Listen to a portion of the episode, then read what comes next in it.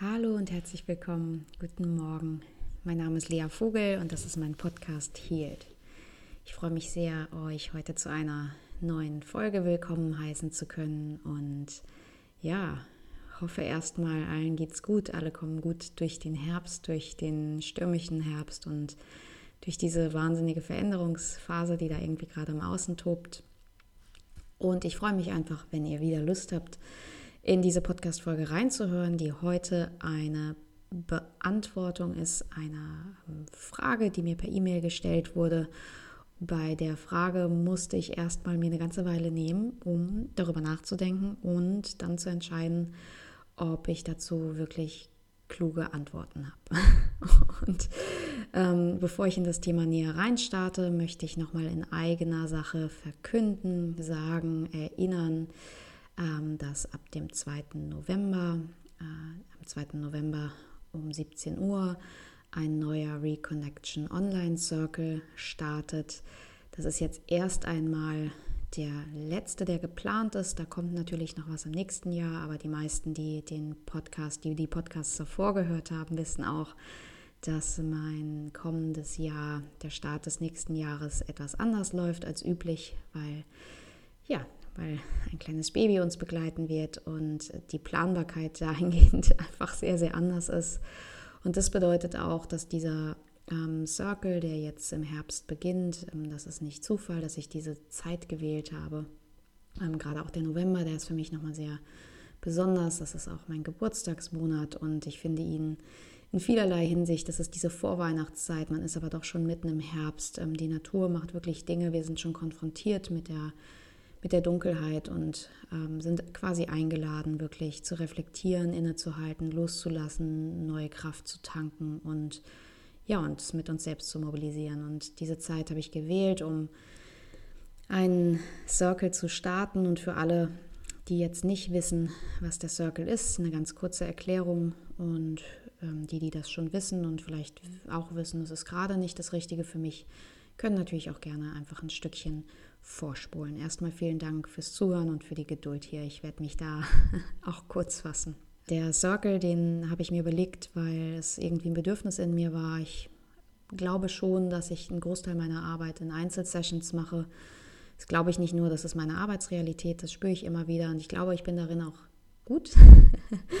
ähm, ich glaube, dass, äh, dass das gut ist für mich, den einzelnen Menschen zu sehen. Und ich hatte gleichzeitig eine Sehnsucht, noch etwas Ergänzendes hinzuzufügen, was den Austausch und diese Kraft ermöglicht, der eben nur in Gruppen da ist. Und das waren früher Tagesworkshops, die ich auch einfach sehr genossen habe, die auch irgendwann wieder zurückkommen werden und wurden dann zu der Idee, dass ich da gerne etwas in regelmäßigerer Frequenz hätte. Und ich habe immer überlegt, ja, was, was, was fehlt uns denn da? Was würde ich mir wünschen? Was könnte ich mir gut vorstellen?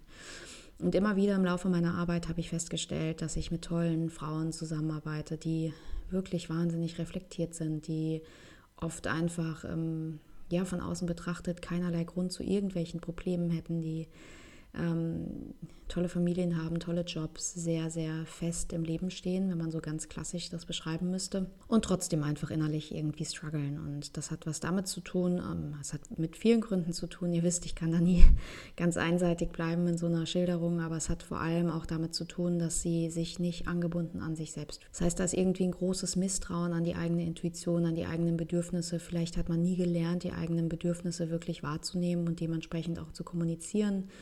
Vielleicht gibt es eine Tendenz, sich immer eher unterzuordnen, sich immer eher weniger zuzutrauen und einen Weg einzuschlagen, der vielleicht vermeintlich sicherer ist als äh, erfüllend.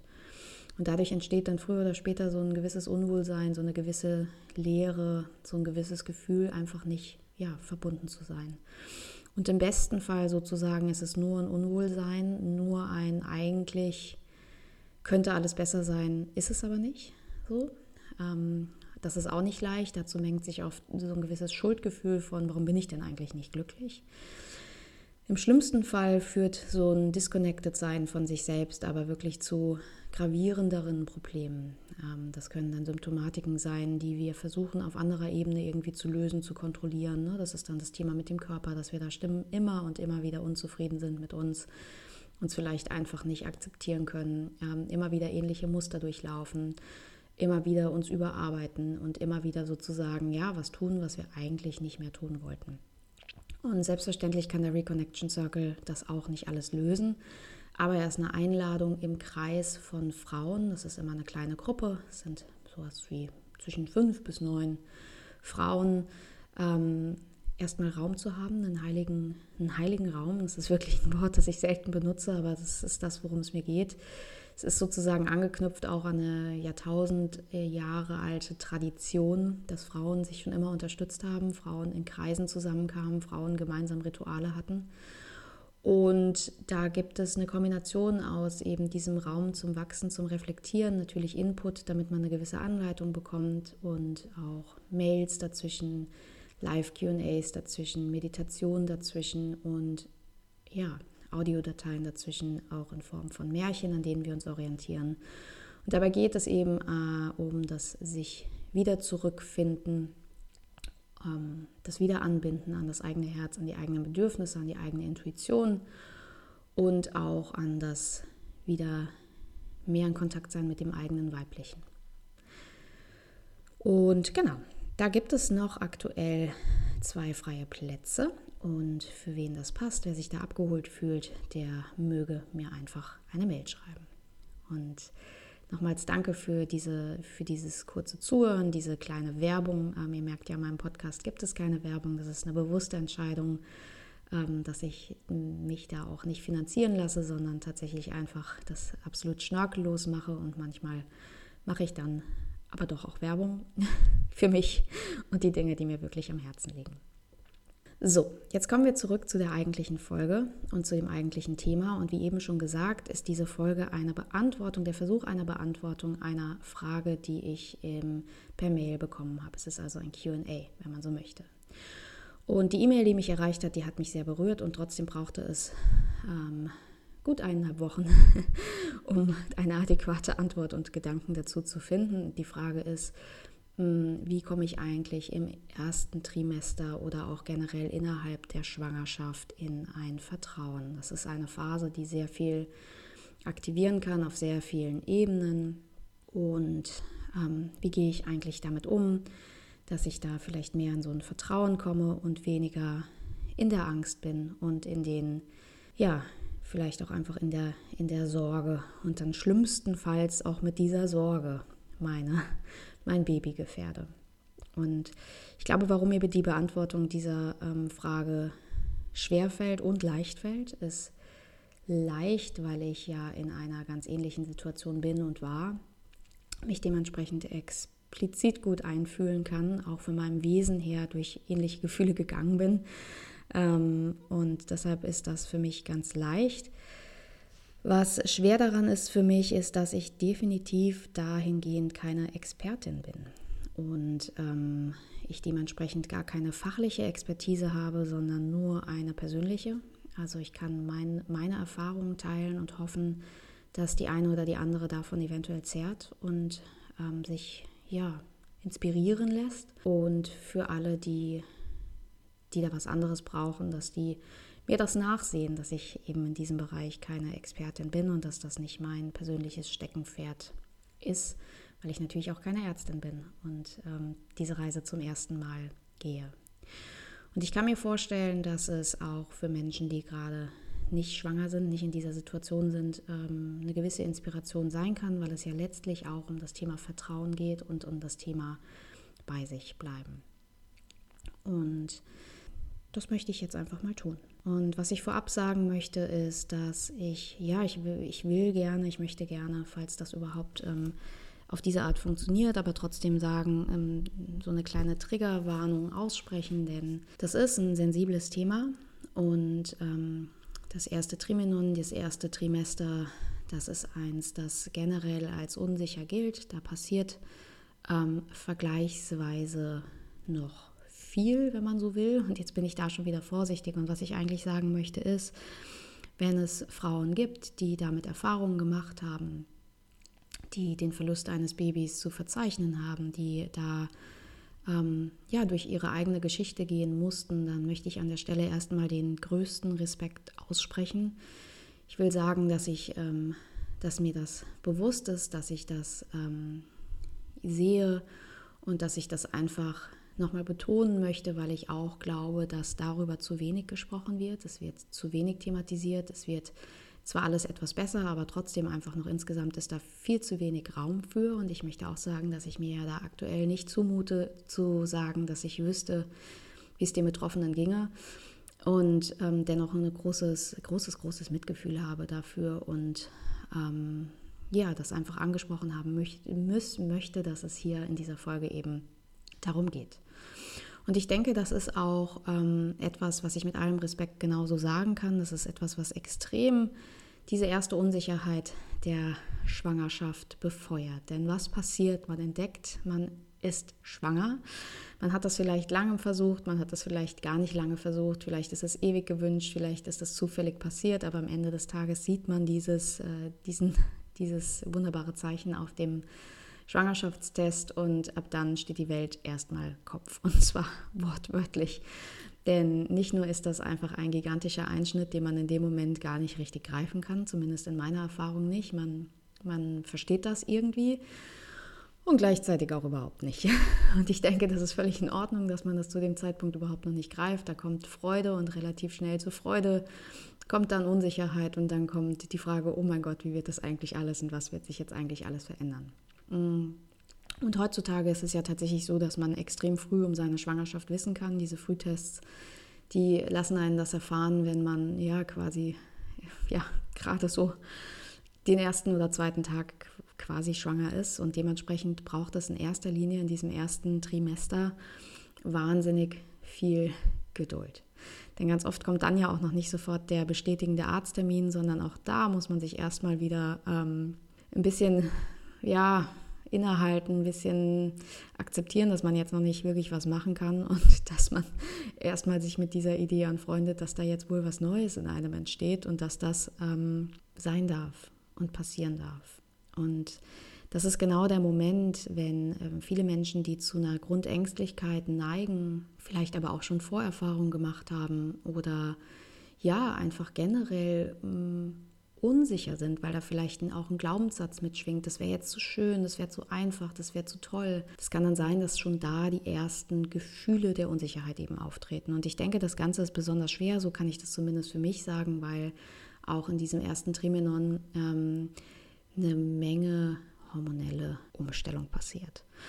Und das ist sicher in jedem Trimester äh, auf eine Art so, aber in meiner Erfahrung bis jetzt ist das erste Trimester einfach das, das da am verrücktesten spielt. Also Halleluja, habe ich die Klischees erfüllt von wie man sich in diesem ersten Trimester fühlt, von Übelkeit über Traurigkeit, über schlechte Gefühle, über Ängste, über wirklich Essensaversionen, die mir völlig unbekannt waren bis dahin. Ich liebe meinen Kaffee morgens. Ich fand es so ekelhaft. Ich fand es auch schlimm, wenn jemand in der Nähe Kaffee getrunken hat. Und die allergrößte Krux ist, dass man das alles durchlebt in dem Zeitpunkt, wo es noch niemand sieht und unsere Kultur eigentlich auch noch immer dazu einlädt, dass man noch nichts davon erzählt. Was, by the way, etwas ist, was ich absolut nicht mehr nachvollziehen kann. Denn Wozu dient die eigentliche Idee, dass man doch bitte jetzt nochmal schweigen möge? Ähm, das schlägt für mich so sehr in, in die Grube, dass das alles noch so fragil ist, dass mich das wirklich echt fertig gemacht hat. Man soll noch nichts dazu sagen, denn es ist ja alles noch so unsicher und es könnte ja noch so viel passieren und deshalb verschweigt man das bitte, bis man dann in der 13. Woche und somit sicher ist sozusagen. Und alles, was ich da sage, ist auf eine Art nachvollziehbar. Ich verstehe das natürlich und ich verstehe auch, dass die Kultur und die Tradition das irgendwie so hergibt und dass da jeder für sich eine ganz eigene Entscheidung hat. Für mich hat das nicht funktioniert, weil ich mir immer dachte, mal angenommen, es würde jetzt wirklich etwas sein, mir ging es nicht gut oder irgendwas würde passieren. Wie sollte ich das denn überstehen, ohne das dann meinen Freunden oder meiner Familie zu erzählen? Das ist doch, also ich kann doch unmöglich so ein großes Kapitel generell verschweigen. Jetzt genau, wo ich mich fragil oder verletzlich fühle, brauche ich doch Menschen, mit denen ich das teilen kann. Abgesehen davon, dass ich vermutlich ohnehin jeder gefragt hätte, der mich gut kennt, was ist los mit dieser Frau? Was ist los mit ihr und warum verhält sie sich so extrem merkwürdig? Und ja, somit vielleicht auch da schon meine, ähm, meine erste Idee, die für mich sehr wichtig und auch sehr hilfreich war, war, dass ich mich anvertraut habe. Und auch da entschuldigt bitte echt die Vokabeln, ne? dass ich anvertraut habe, klingt, als hätte man was zu verheimlichen, aber dass ich mich mitgeteilt habe. Und dann habe ich das gemacht, was jemand wie ich eben erstmal macht, nämlich ich habe eine ganze Menge dazu gelesen.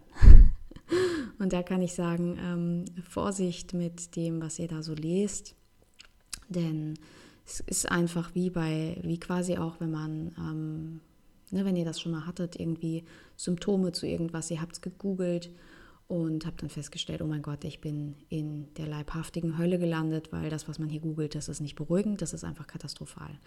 Und ich habe so eine Erfahrung auch gemacht. Ich bin über das Googlen in ein, äh, in ein Forum gelandet und Fun Fact, ich wusste das schon mal, aber ich bin wieder erinnert worden.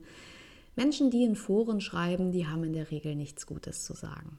Und das ist so eine gewisse Mühle, mit der wir dann leben müssen irgendwie wird dieses Trimester besonders gehandhabt. Man versucht auf der einen Seite natürlich darauf aufmerksam zu machen, dass das an sich noch eine fragile Situation ist. Und auf der anderen Seite wirkt es manchmal, wenn man was liest, als dürfte man jetzt nur auf Zehenspitzen gehen. Und ich glaube, dieses, man dürfte jetzt nur auf Zehenspitzen gehen, das ist das, was Frauen, die generell ein ängstliches Wesen haben, immens aktivieren kann weswegen diese, diese Monate eher so ein Durchhalten sind und kein wirkliches Genießen. Und das ist etwas, was sich aus vielen Ebenen nachvollziehen lässt und für mich in ja, in unterschiedlichen Etappen, glaube ich, stattgefunden hat. Und jetzt, jetzt an der Stelle kommt eben wieder, dass ich da kein Fachwissen habe, sondern ausschließlich meine ganz eigene Empfehlung. Und ähm, für mich war das so, dass ich ähm, am Anfang auch tatsächlich nochmal die Frauenärztin gewechselt habe, weil ich mich sehr, sehr missverstanden gefühlt habe in ähm, der ersten Phase. Ähm, da wurde ich gefühlt nicht aufgefangen. Da war alles noch so neu und so jung, dass das ähm, ja, dass man auf dem Ultraschall eigentlich noch gar nichts erkennen konnte. Ne? Und ähm, statt dass die Frauenärztin mir da gesagt hat, das ist ganz normal, sie sind jetzt erst in der fünften Woche, Genau, in der fünften Woche wurde ich zum Arzt zitiert.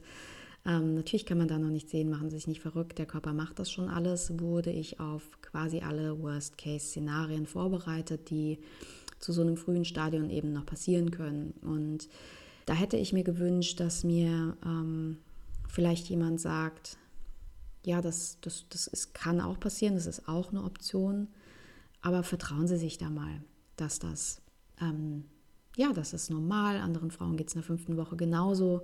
Ähm, sie sind da jetzt nicht eine spezielle Ausnahmeform, bei denen man sich wirklich Sorgen machen muss, sondern es wird alles gut. So. Und ich muss das sagen, weil ich medizinisch aufklären muss. So sowas hätte mir vielleicht geholfen, sowas habe ich nicht bekommen. Das lag wahrscheinlich auch an einer, ja, so einer Stresssituation in Berliner Praxen. Und da habe ich dann für mich, das war ein erster wichtiger Schritt für mich, beschlossen, okay, so möchte ich das nicht erleben. Ich möchte nicht in so einer Duckstellung bei meiner Ärztin sein, in der ich immer Sorge habe, irgendwie zu stören oder dass ich die Fragen nicht kommunizieren kann oder dass sie mich am Ende mehr verunsichert, als sie mir dient. So. Das war eine erste Entscheidung für mich und für mein Wohlbefinden, dann nochmal zu wechseln, mir jemanden anzuschauen, der irgendwie anders tickt, der mich vielleicht auch anders handhabt, der vielleicht mich auch anders mitnimmt und vielleicht nicht nur medizinische Fakten nennt, sondern auch ähm, mich als Frau als Gesamtes, ne, als sozusagen erstmals schwanger, erstmals Mutter werdend wahrnimmt. Und es ist vielleicht nicht den Anspruch, den man haben kann an Ärzte, weil das nicht unbedingt und explizit ihre Rolle ist. Das ist aber das, was ich mir erlaubt habe zu finden. Ein Menschen, der mich sieht und vielleicht auch wahrnimmt, dass ich verunsichert bin und an den ich mich wenden kann, wenn ich das nochmal brauche. Und in dem Fall kam ich in meiner ersten Geschichte erstmal sehr verunsichert zurück und dachte, oh mein Gott, vielleicht ist der Schwangerschaftstest nicht richtig. Vielleicht, wenn man noch nicht sehen kann, ist das was Schlimmes. Vielleicht ist das ähm, die einprozentige Chance der Eileiterschwangerschaft. Also vielleicht ist hier alles Mögliche falsch bei mir. Und das war dann der Moment, als ich begonnen habe zu googeln. By the way, nochmal nicht unbedingt machen, wobei es in dem Fall sogar einigermaßen hilfreich war, weil ich nochmal erinnert wurde, dass ja, dass ich nicht allein bin mit meinen Ängsten, ne? dass ich nicht nur ein neurotischer Mensch bin, sondern dass das einfach vielen anderen auch so geht und dass man da nichts anderes tun kann, als sich auch ein bisschen zu beruhigen. Und als ich dann bei der Frauenärztin anrief und ähm, bei der neuen und sie mir sagte, oh mein Gott, Frau Vogel, Sie brauchen vor der siebten Woche hier gar nicht auftauchen, da kann man absolut nichts sehen. Da hatte ich nochmal mehr das Gefühl von Leichtigkeit. Und ich denke, was da geholfen hat, war ähm, der gewisse Respekt für diese sensible Phase und gleichzeitig anzuerkennen, dass dieses erste Trimester mit all der Sensibilität, die es so möglicherweise in sich trägt, einfach trotzdem auch etwas sehr, sehr Natürliches ist. Also was sehr Natürliches, was etwas sehr von der Natur vorbestimmtes, etwas, was passiert, was sich entwickeln darf, was andere Frauen auch so erleben und was einfach so seinen eigenen Rhythmus hat. Und da musste ich dann immer wieder daran denken, was ich mal in der Therapieausbildung gelernt habe, diesen einfachen Satz, das Gras wächst auch nicht schneller, wenn man dran zieht. Ich wollte aber gerne dran ziehen. Ich wollte gerne, ich wollte irgendwie gerne da schon weiter sein. Und dann blieb mir aber nichts, als diese zwei langen Wochen zu warten, bis dann der ersehnte Arzttermin kam. Und immer wieder, wenn ich gemerkt habe, hu, das ist jetzt irgendwie so, erzähle ich das überhaupt schon, macht das überhaupt schon Sinn, ist das nicht einfach auch viel zu früh und sollte ich mich jetzt nicht eigentlich noch normal verhalten, da habe ich dann mich immer wieder daran erinnert, was sie gesagt hat. Nämlich, hey, das ist gerade ein ganz normaler Prozess. Viele Frauen bemerken das in der fünften Woche noch gar nicht, also easy und erstmal dann kommen, wenn es wirklich soweit ist. Und mit diesem ersten Arzttermin ist was Schönes passiert, nämlich die Ärztin hat mir gratuliert. Sie hat mir, ja, sie hat mir wirklich gratuliert. Sie hat gesagt, das ist was ganz Tolles, was da jetzt in ihnen entstanden ist. Und da ist ein kleiner Herzschlag und dieses kleine Wesen ist in ihnen. Und ich wünsche mir für sie, dass sie sich da jetzt einfach freuen. Und da ist wieder was Spannendes passiert für mich, nämlich in dem Moment wurde erneut das Ganze zu einem freudigen Event und nicht zu einem, oh mein Gott, bitte nicht atmen, bitte nicht bewegen, bitte nicht irgendwas tun, weil alles ist so fragil und das, die ersten zwölf Wochen sind ja so eine Danger Zone.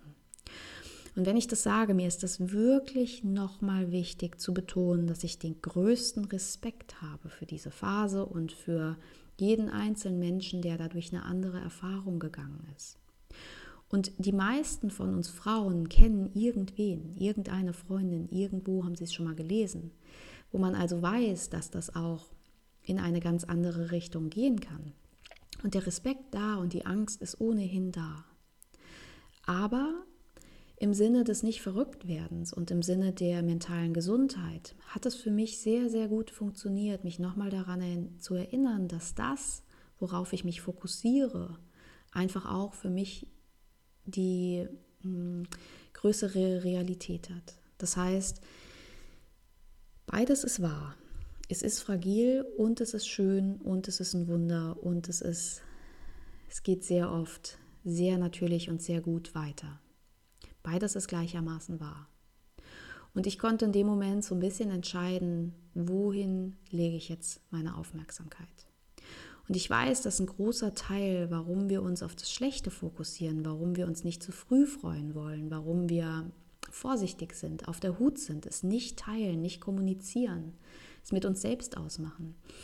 Ein großer Teil dessen liegt an dem Irrglauben, den viele Menschen haben, ist, dass wir sicherer sind, uns kontrollierter fühlen, wenn uns das Schlechte, das vermeintlich Schlechte, nicht unerwartet trifft, wenn wir also vorbereitet sind. Denn nichts ist schlimmer für uns Menschen, als wenn wir uns freuen und voll und ganz in der Freude sind und uns dann etwas quasi von hinten überfällt und was Schlimmes passiert. Weil dann sind wir nicht nur traurig, dann sind wir nicht nur unfassbar traurig, dann fühlen wir uns oft auch zusätzlich noch beschämt. Denn wir waren ja so naiv, ich mache hier große Anführungszeichen, wir waren ja so naiv, dass wir uns gefreut haben und das, und das genossen haben und das Schlechte nicht haben kommen sehen. Und für viele Menschen ist das etwas sehr Aktivierendes, also wir wollen das nicht und deshalb zahlen wir den Preis, dass wir lieber permanent quasi bewaffnet durchs Leben laufen für den Fall, dass etwas Schlimmes passieren könnte und uns Zeiten, besondere Zeiten im Leben auch selbst nicht erlauben, weil wir denken, es täte weniger weh, wenn wir diese Waffen tragen und uns verteidigen können. Wohlwissend, dass wir dann keine Chance haben, auch mal ja, mit diesen Händen Blumen zu pflücken oder einen Kaffee zu trinken oder Menschen zu umarmen, sondern wir halten die Waffen fest, glauben, wir sind beschützter, wir glauben, der Schmerz ist erträglicher, wenn wir vorbereitet sind. Und ich sage euch was, das ist ein Irrglaube. Der Schmerz wird nicht weniger. Der Schmerz wird nicht weniger, wenn wir uns permanent sorgen, sondern er ist genauso groß. Mit dem einzigen Unterschied, dass wir vorbereitet waren und uns permanent gesorgt haben. Und das habe ich mir sehr, sehr stark vor Augen gehalten und mich immer wieder daran erinnert, diese Schwangerschaft ist auch gerade keine Krankheit, sondern eine Schwangerschaft, die jetzt einfach auch in diesen ersten besonderen Wochen ähm, sich ganz natürlich entwickeln kann und äh, ein Zeichen ist von einem ganz natürlichen Prozess. Und dass egal was kommt, sozusagen, ähm, dass es seine gewisse Richtigkeit hat und dass, es, ähm, dass ich es irgendwie tragen werde. Und dass es, wenn es äh, in eine schlechte Richtung ginge, ich ohnehin den Schmerz tragen müsste, ob ich mich jetzt darauf konzentriere oder nicht. Und dann habe ich beschlossen, dass ich, also beschlossen klingt so, als würde man das einmal tun, ne? und dann ist es für immer klar, aber dann habe ich für mich entschieden, dass ich mich daran erinnern möchte, mich immer wieder auf die Dinge zu fokussieren, die die natürlich sind, mich immer wieder ins Vertrauen zu bringen, mich immer wieder, ja, vielleicht auch einfach meinem Körper da ein bisschen Credit zu geben und zu vertrauen, dass das jetzt gerade alles sich natürlich entwickelt und die Horrorszenarien um mich herum versucht nicht in den Fokus zu rücken. Nicht auszublenden, Respekt dafür zu haben, aber es eben nicht in den Fokus zu rücken und mich mehr auf das zu fokussieren, was gerade natürlich läuft. Und so war das dann eine Tag-für-Tag-Sache, die tatsächlich leichter wurde, je fortgeschrittener es war. Ne? Woche für Woche gewinnt man da mehr Vertrauen in sich und in den Körper und ähm, das ist was Schönes, weil man dann einfach auch so ein bisschen mehr in diese Phase kommt, in der man das Gefühl hat, im, im, im Einklang mit sich zu sein. Und ich glaube, was auch ein wichtiger Punkt ist, ist darüber sprechen zu können. Ähm, das ist das, was ich eingangs gesagt hatte, ne, sich mitzuteilen, auch da Freunden, dem Partner, ähm, der Familie, wer auch immer da eine geeignete Person ist, vielleicht zu sagen, durch was man da gerade geht. Denn nochmal, das ist so ein unfassbar spannender und großartiger Prozess, der da passiert. Ne? Wir sind so wahnsinnig geöffnet. Wir sind geöffnet, wir sind verletzlich, ähm, wir sind hormonell so angeschlagen, weil da einfach ein wahnsinniges Chaos ist. Und das ganz oft dachte ich, ich, ich warum fühle ich mich denn so niedergeschlagen? Warum fühle ich mich denn so übel? Ne? Also wirklich. Und kein Mensch sieht es, nicht mal man selbst sieht es. Das Baby ist so winzig, dass man sich noch gar nicht damit in irgendeiner Form identifizieren kann oder sich das richtig vorstellen kann. Zumindest war das für mich echt schwer, weil nichts sichtbar war. Ne? Das heißt, ich habe mich nicht schwanger gefühlt, ich habe mich dann einfach irgendwie ja, wirklich übel, magendarmig und krank gefühlt. Und in dieser Zeit alleine zu sein, da ist es verlockend, ähm, ganz verlockend, sich auf die negativen Dinge zu konzentrieren, weil sich ja das alles schon so ein bisschen übel anfühlt. Und dann mit Menschen zu sprechen, die da schon mal durchgegangen sind, die positive Erfahrungen gemacht haben, ne? Ähm, auch wirklich da die absolute Freiheit zu haben, sich mit Menschen zu ähm, befassen, beschäftigen, zu unterhalten, Dinge zu lesen von Menschen, die da durchgegangen sind, die positive Erfahrungen gemacht haben. Es ist nicht unsere Verantwortung in dem Moment, in dem wir so wahnsinnig geöffnet sind, in dem wir so sensibel sind, so sensitiv sind, so ängstlich sind, uns die Schreckensszenarien um uns herum anzuhören.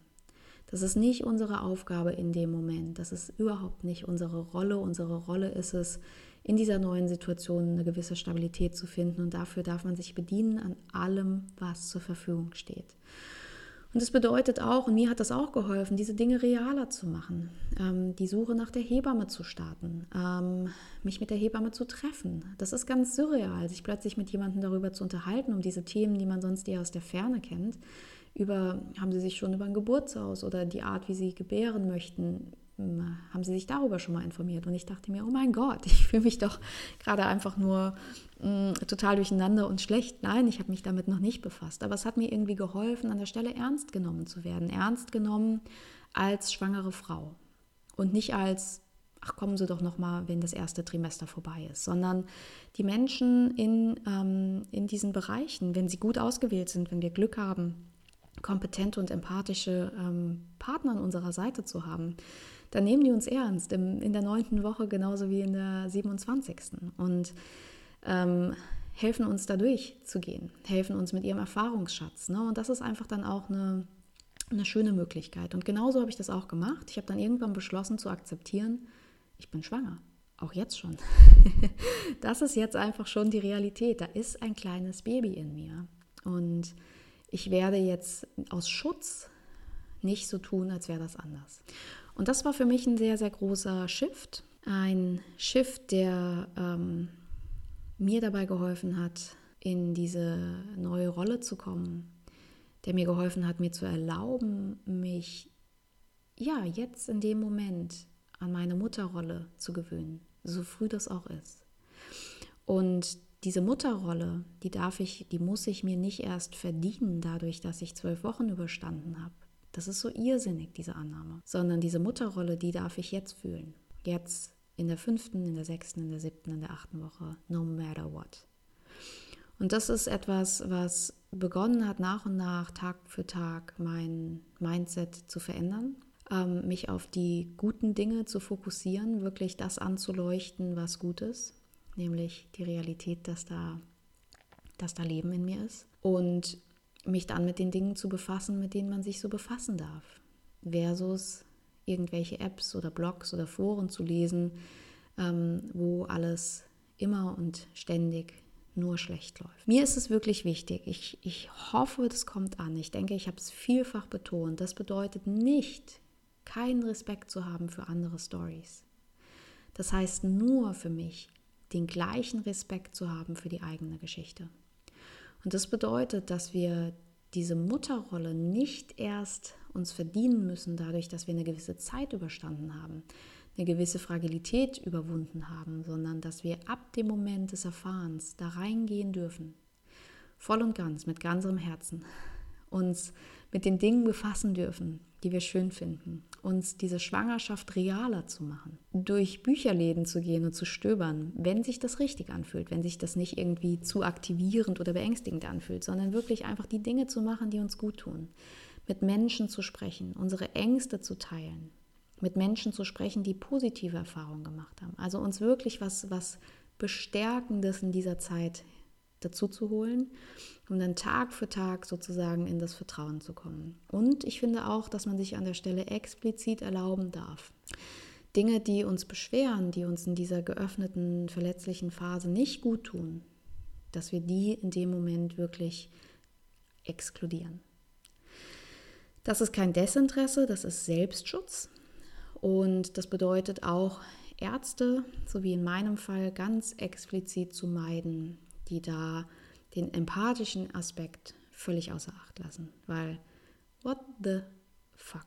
Entschuldigung, aber so mit einer erstgebärenden Frau in so einer sensitiven Phase zu sprechen, das ist tatsächlich nicht cool. Das wünsche ich auch keinem. Und da sollte auch jeder Arzt, jede Ärztin nochmal hinterfragen, ob das so wirklich der richtige Job ist.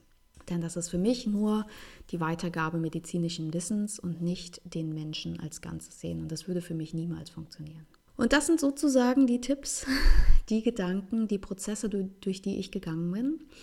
Ähm, mir hat es geholfen auf eine Art, dass mir so hundsübel war, weil ich dann immer dachte, ah ja, also wenn mir so schlecht ist, wenn ich mich so fühle wie gerade, wenn ich Kaffee so ekelhaft finde, dann ist ja was mit meinem Körper anders. Und irgendwie dachte ich dann, diese Symptome, ich kann ja diese Symptome auch in was Positives verwandeln. Und so habe ich mich durch ganz klischeehaft durch dieses erste Trimester geschleppt und ähm, das ist mir wirklich dann irgendwann gut gelungen, alles auszufiltern, was mich irgendwie verunsichert oder beschwert hätte. Das fand ich eine super, super, super, super Sache, da so richtig gut für mich zu sorgen und mich immer wieder zu erinnern, dass, es, dass ich nicht geschützter bin, wenn ich ständig in der Angst lebe. Das ist einfach, das ist eine Milchmädchen. Und ich weiß aber von Freundinnen, von Bekannten, von Klienten, von vielen Menschen um mich herum, auch nicht jeder hat diese Symptome. Eine Freundin, die gerade quasi äh, parallel schwanger mit mir ist, sie ist ein bisschen weiter als ich, die hatte einfach absolut rein gar nichts in ihren ersten zwölf Wochen. Und das Schöne ist, sie war dadurch absolut nicht verunsichert. Die war dann eine ziemlich coole Socke, würde ich sagen. Absolut nicht verunsichert, sondern hat sich ihres Lebens gefreut. Auch da nur mal so im Vergleich wäre das andersrum gewesen. Ich hätte es sicher auch schaffen können, mich dann zu wundern, oh mein Gott, ich habe keine Symptome, ist das vielleicht ein schlechtes Zeichen? Nein, nicht notwendigerweise, sondern es ist der Beweis, dass jede Schwangerschaft anders verläuft. Dass jeder Prozess da individuell ist, dass es überhaupt nichts bringt, sich zu vergleichen. Und ich weiß, wir wissen das alle, aber manchmal hilft es auch nochmal, ähm, was zu erfahren nochmal daran erinnert zu werden und zu wissen, nicht nur sehen unsere Körper total anders aus, nicht nur ähm, ja, sind unsere Stimmungen total anders, sondern wir reagieren eben auch auf diese hormonelle Veränderung ganz anders. Und das ist okay. Ehrlicherweise ist es sogar gewünscht so. Und deshalb nochmal mein expliziter Appell am Ende. Wenn du gerade in einer ähnlichen Situation bist, und jetzt habe ich mich explizit auf dieses erste Trimester befasst, äh, be bezogen. Und natürlich kann man auch ähm, schlimme Dinge lesen, auch in den fortgeschritteneren ähm, Trimestern. Das ist generell die große Kunst, sich da auch nicht beirren zu lassen, sich wieder mal auf das zu be besinnen, was auch wahr ist, nämlich, das ist ein sehr natürlicher Prozess, der hier gerade vonstatten geht. Und man muss nicht jedes einzelne Mal sich selbst ein Gerät kaufen, mit dem man äh, Herztöne äh, abhören kann. Das ist wirklich kein Judgment, das kann jeder genauso machen, wie er es möchte. Und sicher haben einige auch damit ähm, eine große Freude, sondern das heißt einfach nur, man muss so ein bisschen verstehen, wie man selbst tickt. Wenn man ein bisschen ängstlicher ist, dann ist das vielleicht nicht das Richtige, um sich dann wieder zu erinnern, hey, man darf sich wirklich in diese Rolle einfinden. Es ist erlaubt, man muss sich das nicht verdienen, du bist nicht geschützter, wenn du dich ständig sorgst. Du darfst da all in gehen, du darfst davon erzählen, du darfst dich mittags hinlegen, du darfst es zelebrieren, du darfst deine Hand auf den Bauch legen, du darfst in Kontakt kommen mit deinem Baby, du darfst vertrauen. Und du bist in der Lage, durch diesen Prozess zu gehen, egal was da kommt. Und das ist eine herzliche Einladung, genau das zu machen ähm, und radikal auszumisten, was nicht gut tut. Und ja, sich da in dieser Phase voll und ganz auf sich selbst zu besinnen. Auf sich selbst und das kleine Baby, das da wächst.